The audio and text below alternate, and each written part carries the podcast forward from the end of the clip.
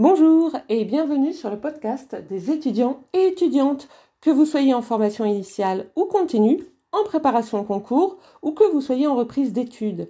Vous êtes en L1, L2, L3, M1, M2, BTS, DUT, CPGE ou encore en école de commerce ou d'ingénieur avec accès direct après le bac, ce podcast est pour vous. Il s'adresse aussi à ceux et celles en devenir, à ceux et celles qui hésitent, qui veulent ne pas se tromper. Nous sommes ici pour discuter cours, méthodologie, meilleur moyen de réussir et culture générale. Aujourd'hui, je vais biaiser dans le sens où je ne vais pas vous dire directement mon thème, vous le découvrirez plutôt à la fin. Je vais euh, attaquer le problème euh, du côté latéral, si on peut dire. Hein. Donc, nous allons parler dans un premier temps de normalité, de ce qui est normal et de la norme on a tendance à penser que ce qui est normal, c'est ce qu'on doit faire. Je vais donc commencer par vous proposer une définition de la normalité, une définition du mot normal et pour finir une définition du mot norma. La normalité, c'est ce qui est dans la norme, c'est ce qui est habituel. Le mot normal, lui, est un adjectif qui se rapporte donc à la normalité. Vous l'aurez compris. Et il est utilisé pour dire que le mot auquel il se rapporte, puisque c'est un adjectif, l'adjectif se rapporte forcément à un nom commun. Donc, il est utilisé pour dire que le nom commun auquel il se rapporte se conforme à l'habitude, à la moyenne. Et, vous l'aurez compris tout autant, le mot norme est donc un nom commun qui a deux acceptations. La première acceptation du mot norme, c'est un état habituel, un état dans la moyenne. Par exemple, il y a une norme pour la hauteur d'assise des chaises.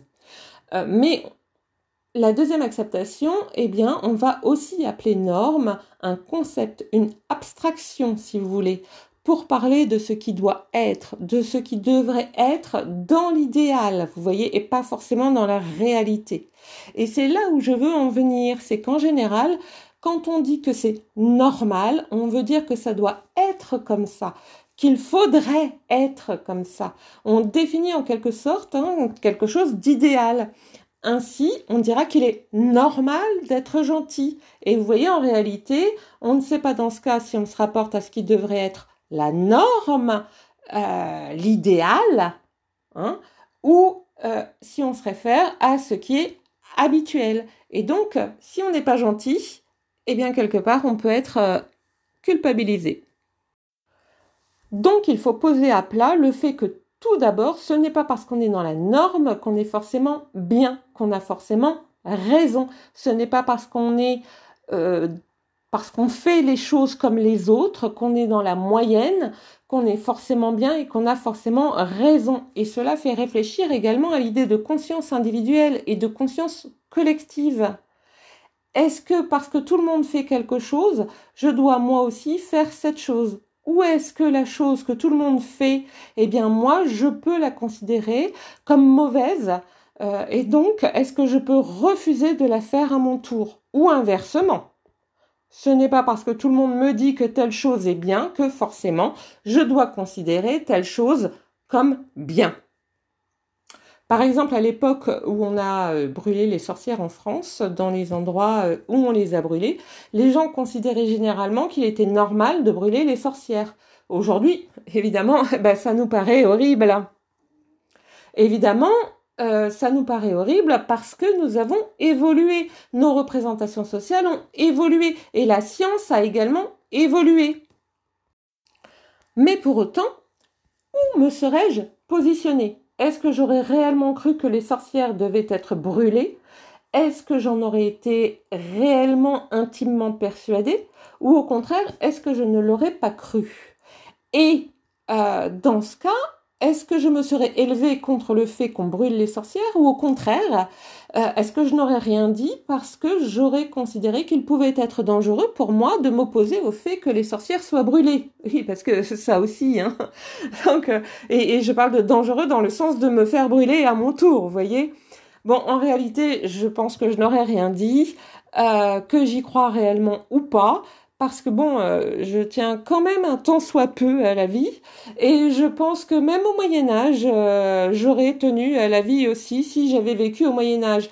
Mais là encore, vous voyez, une nouvelle fois, je dis si Euh, et donc, comment dire ce qu'on aurait fait ou ce qu'on n'aurait pas fait dans la mesure euh, où en réalité on aurait été élevé différemment, peut-être dans des croyances différentes, on aurait connu les choses euh, différemment et on aurait connu des choses différentes de toute façon et on aurait donc des représentations sociales différentes. C'est en réalité impossible à dire. Prenons donc un cas moins difficile, le premier cas dont on avait parlé avec la gentillesse. On disait tout à l'heure qu'il était normal d'être gentil. Effectivement, dans notre société, nous considérons la gentillesse comme une valeur. Euh, et donc, il est normal d'être gentil. Mais quand je dis ça, est-ce que la norme, c'est dans le sens concept abstrait? Que les gens cherchent donc à être gentils, le plus gentil possible parce que c'est un idéal, euh, ou en tout cas être un minimum gentil, ou est-ce que on va considérer que les gens dans la moyenne sont gentils? Vous voyez? Hein? Pour autant, je ne suis pas sûre personnellement que la gentillesse euh, soit une valeur partagée dans toutes les sociétés. Je pense qu'il existe des sociétés où la gentillesse n'est pas forcément une valeur. Euh, elle pourrait être, par exemple, considérée comme un aveu de faiblesse, pourquoi pas. Et dans ce cas, hein, euh, ça laisse la porte ouverte à un certain nombre euh, de réflexions.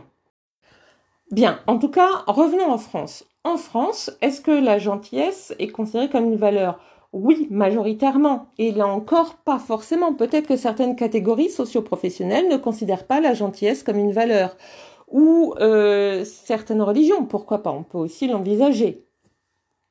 Mais ça signifie que, en fonction de ma religion ou en fonction de ma catégorie euh, socio-professionnelle ou en tout cas de ma profession, euh, ou de ma catégorie sociale, eh bien, euh, je vais ou pas culpabiliser du fait de ne pas être gentil ou de ne pas être euh, tout le temps gentil ou le plus souvent gentil. Hein voilà.